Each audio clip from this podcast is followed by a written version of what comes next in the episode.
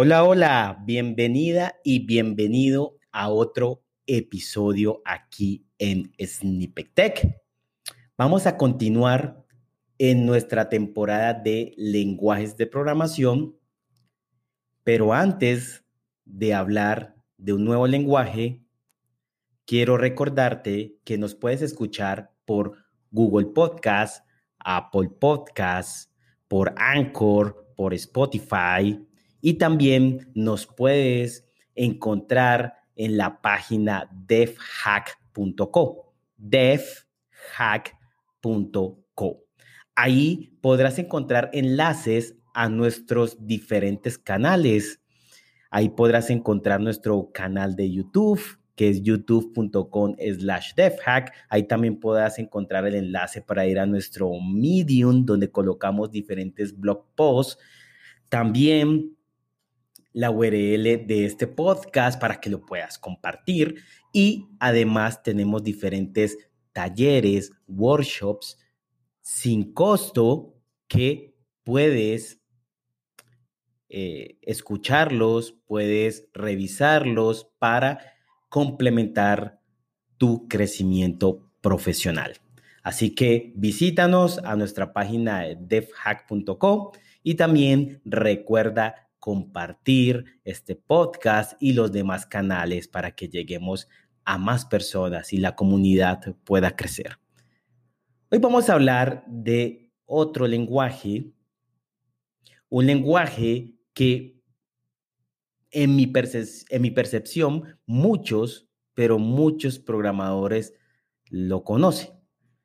Primero, porque sí o sí lo enseñan en la universidad, si de pronto has asistido a la universidad, o si desarrollas para backend, sí o sí lo requieres para manipular datos, para consultar datos, para gestionar datos. Así que ya estarás de pronto adivinando cuál es el lenguaje de programación y claro, es ese que estás pensando y es SQL. Vamos a hablar de SQL. Parece algo ínfimo, parece algo como que no vale la pena, pero en verdad es para mí un lenguaje que sí o sí hay que aprender. Más que todo si eres backend, te vas a encontrar muchos sistemas que usan este lenguaje para manipular sus datos. Entonces empecemos con un poco de historia.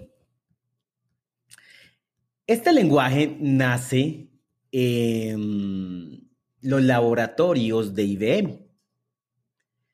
IBM en el año 70 más o menos tiene un sistema de gestión de datos o de base de datos llamado System R. Este sistema pues permite, permitía manipular los datos, pero en ese momento un científico del laboratorio de IBM llamado Edgar Koth propone un modelo relacional. Propone una investigación, saca un artículo de esto y este modelo relacional lo que nos brinda es una forma de modelar los datos, de gestionar los datos, basado en la lógica de predicados y la teoría de conjuntos. El gran fundamento o la palabra más adecuada en el modelo relacional es la relación. Y este, esta palabra lo que significa es que si ya has trabajado, me imagino, en bases de datos basadas en relaciones, es que una relación es una tabla. Y esa tabla está compuesta por registros o son filas o son también llamadas tuplas y columnas que también se llaman como campos. Ese es el gran componente del modelo racional, que son las tablas que se le puede llamar relaciones. Si quieres profundizar más en esto, pues puedes investigar sobre el modelo relacional, sobre el artículo inicial de Edgar Code y toda la teoría que hay detrás de esto matemática. Code propone este modelo relacional y basado en ese modelo relacional crean un lenguaje de consultas llamado SQL. Mira que es como parecido a SQL, pero no lo es, se llamaba SQL. Y lo que significaba es que significa Structure English Query Language, o sea, un lenguaje de consulta estructurado en inglés. Es el primer lenguaje de consulta que crea el laboratorio de IBM y lo usan para ese sistema R. Sin embargo, Oracle ya habrás escuchado de Oracle, esta otra gran empresa tecnológica que sus inicios fue la base de datos y que todavía su base de datos es una de las más usadas, de las más fuertes del mercado. Oracle en el año 79 toma esta teoría del modelo relacional más este lenguaje SQL y lo crea en un producto comercial, que es su base de datos. Y se vuelve algo muy usado. Empieza a estar a ser usado en muchas verticales de industria, ya que Oracle pues lo saca como un producto comercial. A partir de ahí se dan cuenta que este lenguaje pues es un es una forma de poder gestionar mejor los datos y pues tratan de y logran estandarizarlo. Así que este lenguaje se estandariza ya por ahí en el año 86, lo toma la Asociación de Estándares eh, Americanos, estadounidenses, la ANSI, y luego, años, unos cuatro o cinco años, luego de que ANSI lo toma, también ISO lo vuelve también es adoptado por ISO y se vuelve un estándar. ¿Qué quiere decir un estándar? Que si yo quiero crear un motor de gestión de bases de datos, pues no me pongo a inventar un lenguaje nuevo. Eso sí, si es un, un gestor de bases de datos relacional, no me pongo a crear un lenguaje de consulta y manipulación de datos nuevo, sino que uso el estándar. Así, para los desarrolladores, pues si yo sé el lenguaje RSQL o, y construye el software basado en, en, este lenguaje, no voy a depender, entre comillas, digo, no voy a depender de la base de datos del proveedor porque podría pasar de a otro proveedor, digamos Oracle, paso a otro, otro proveedor llamado Microsoft o paso a otro proveedor IBM, que usan, tienen bases de datos relacionales y que usan el estándar de SQL. Pero ahora te voy a decir una desventaja que Parece esto un estándar, pero a veces tenemos algunos problemas, pero tratan de alinearse al estándar. Entonces, ISO y ANSI lo estandarizan y sacan esa versión como uno de SQL. A partir de ahí, ha avanzado el lenguaje SQL, se han agregado nuevas características y por ahí en el año 92 se revisa nuevamente el, lenguaje y pues se agregan nuevas cosas y nace SQL2. Y de ahí hasta el día de hoy, el lenguaje ha ido evolucionando también de acuerdo alineado a las tecnologías que salen en el mercado. Ejemplo, XML nació por ahí en el año 2003, así 2000, entonces también SQL se modificó para poder soportar y leer datos de un XML. También luego apareció todo, el, todo, todo lo, que, lo que es JSON, ¿sí? manipulación de datos de JSON por ahí en el año 2016, 2015, y también fue modificado SQL. Y así en el transcurso del tiempo se ha necesitado de sentencias como el order by para ordenar los datos, para el truncate para, para eliminar algunos datos, truncarlos, algunos temas de, de ciclos y demás que se ha agregado al lenguaje porque poco a poco se ha necesitado. Esto es como la historia SQL, si ustedes ven y escuchan ahora, tiene mucho, muchos años y que hasta ahora es, creo yo, a nivel de bases de datos, uno de los más usados. Por eso digo que sí o sí en la universidad, si estás asistiendo a la universidad, te lo van a enseñar, pero sino cuando eres un desarrollador backend, necesitas, podrías necesitar esta, este lenguaje. ¿Por qué? Porque muchos de los productos, de los sistemas, usan una base de datos relacional que pues tiene el lenguaje SQL como lenguaje de consultas y manipulación de datos. Así que no solo de aprender un lenguaje como Python, Ruby, Java, Kotlin, eh, un lenguaje de backend, sino también un lenguaje para manipulación de datos. ¿Qué características tiene SQL? Este SQL fue, fue creado para la manipulación y la gestión de datos, así que tiene, tiene un fin específico. Y a eso le podemos llamar como un DSL, es un lenguaje específico de un dominio. ¿Y cuál es el dominio? La manipulación y el tratamiento de los datos.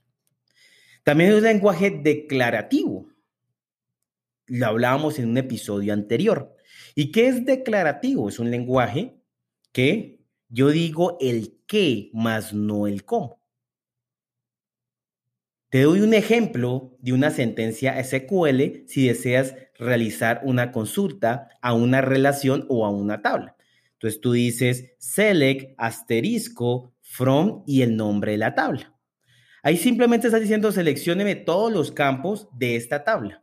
Pero mira que estás diciendo el qué, no estás diciendo cómo lo vas a hacer. Eso se va a encargar el compilador y además el motor de base de datos. O sea, hay un compilador que transforma ese lenguaje para que lo entienda el motor y el motor de base de datos ya va a hacer sus algoritmos adecuados para obtener los, datos. Así que yo digo el qué y yo puedo así decir, seleccioneme eh, estos, estos campos de esta tabla o de estas tablas donde esta tabla, su un campo específico sea mayor a un número o sea igual a, un, a otro valor y puedo decirle hasta ordéneme los datos por este campo. Entonces mira que estoy diciendo el qué, yo estoy diciendo cómo lo va a hacer, si no necesito esto y me va a retornar lo que yo estoy pidiendo. Entonces por eso es un lenguaje declarativo y un lenguaje específico de dominio. Con SQL podemos definir nuestros datos, definir nuestro esquema, que es cuando creamos estas relaciones, definimos qué campos van a tener o qué columnas van a, traer, a tener, cuáles son sus relaciones con otras tablas. Y a esto lo llamamos como un lenguaje de definición de los datos. SQL nos permite eso. Pero también nos permite poder manipular los datos. Y por medio del álgebra relacional, por medio del cálculo relacional, podemos hacer operaciones de conjuntos para obtener los datos, para insertar datos, para actualizarlos, para borrarlos. También algo importante de SQL es que nos brinda la integridad.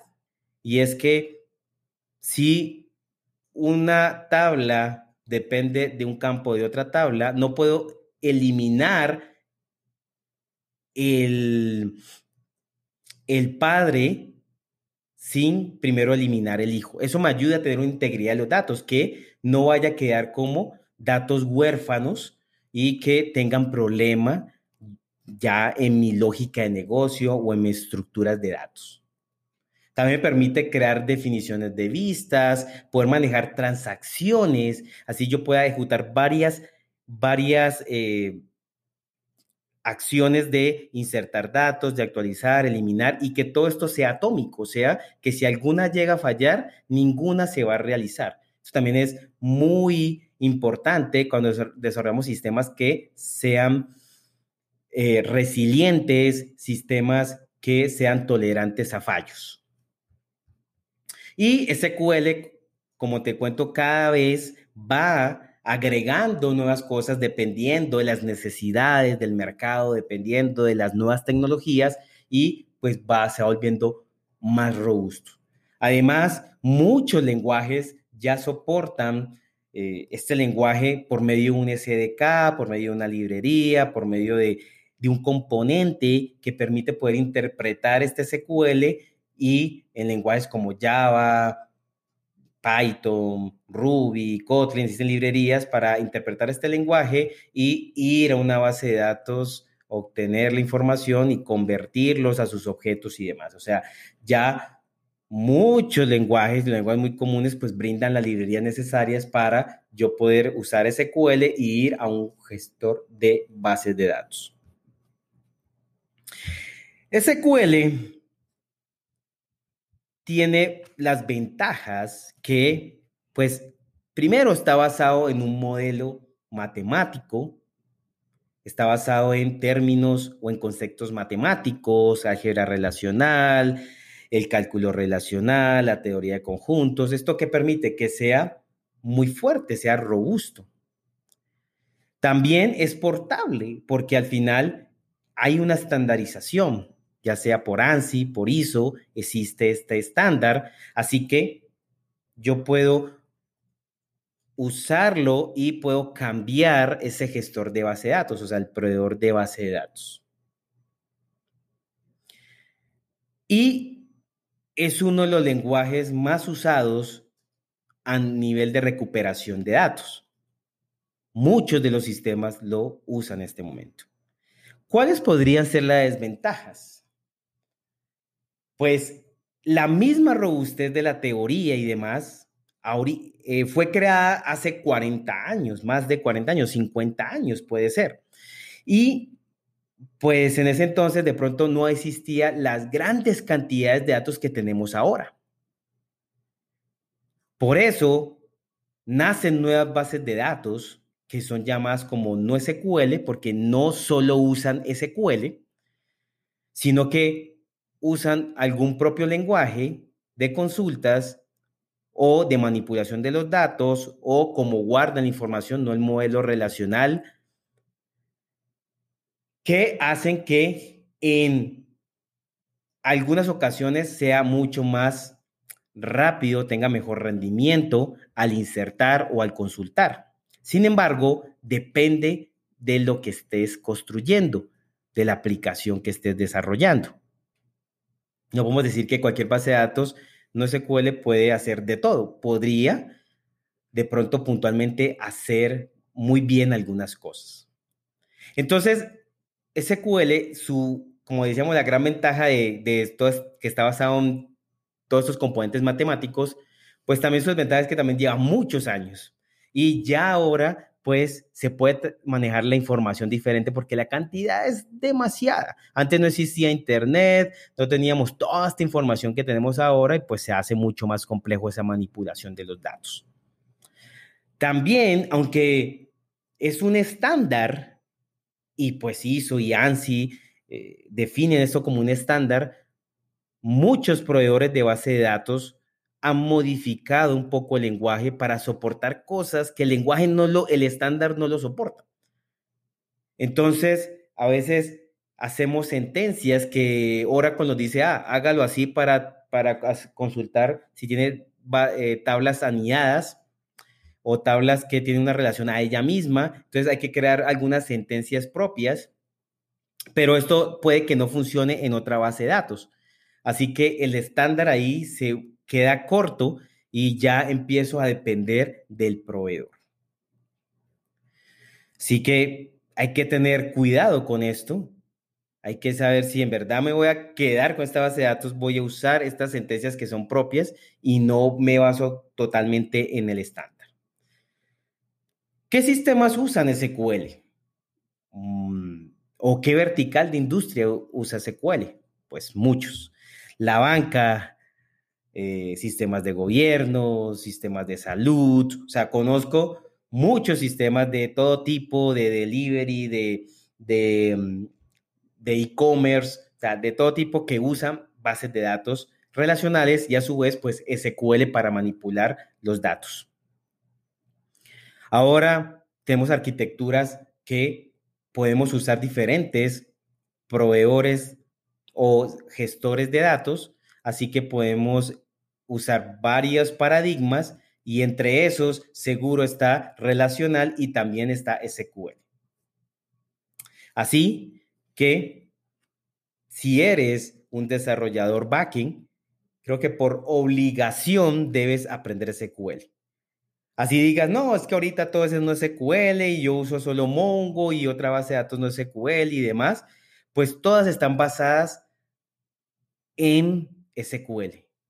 Yo he realizado cosas en diferentes bases de datos no SQL y al final, cuando has aprendido bien SQL, se te hace más sencillo usar una base de datos no SQL y vas a encontrar cosas que usa o que definió SQL ejemplo, el where, y vas a encontrar los order by, y vas a encontrar em, eh, eh, la agrupación, o sea, como el group by, todas esas cosas las vas a encontrar sí o sí en otro lenguaje porque al final se requiere ese tipo de cosas. Así que si has aprendido SQL, fácilmente puedes optar por una base de datos no SQL.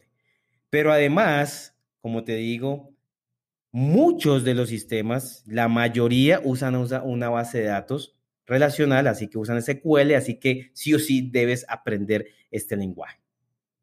Es un lenguaje sencillo, es un lenguaje que se puede aprender y que no va a ser tan complejo como otros. Sin embargo, lógico que cada vez puede ser más difícil si no modelas, pero ya es más la parte modelado. Tus bases de datos, si no está bien modelado, pues las consultas van a ser más, más, más, más complejas. Pero bueno, eso no tiene nada que ver con el lenguaje. Eso más tiene que ver con el diseño. Listo. Esto es todo lo que te quería contar sobre este lenguaje, el lenguaje de SQL, el lenguaje de, consultas estructurados y espero te haya servido, espero hayas entendido. Recuerda compartir este episodio, recuerda seguirnos por las redes y nos vemos en otra oportunidad. Chao, chao.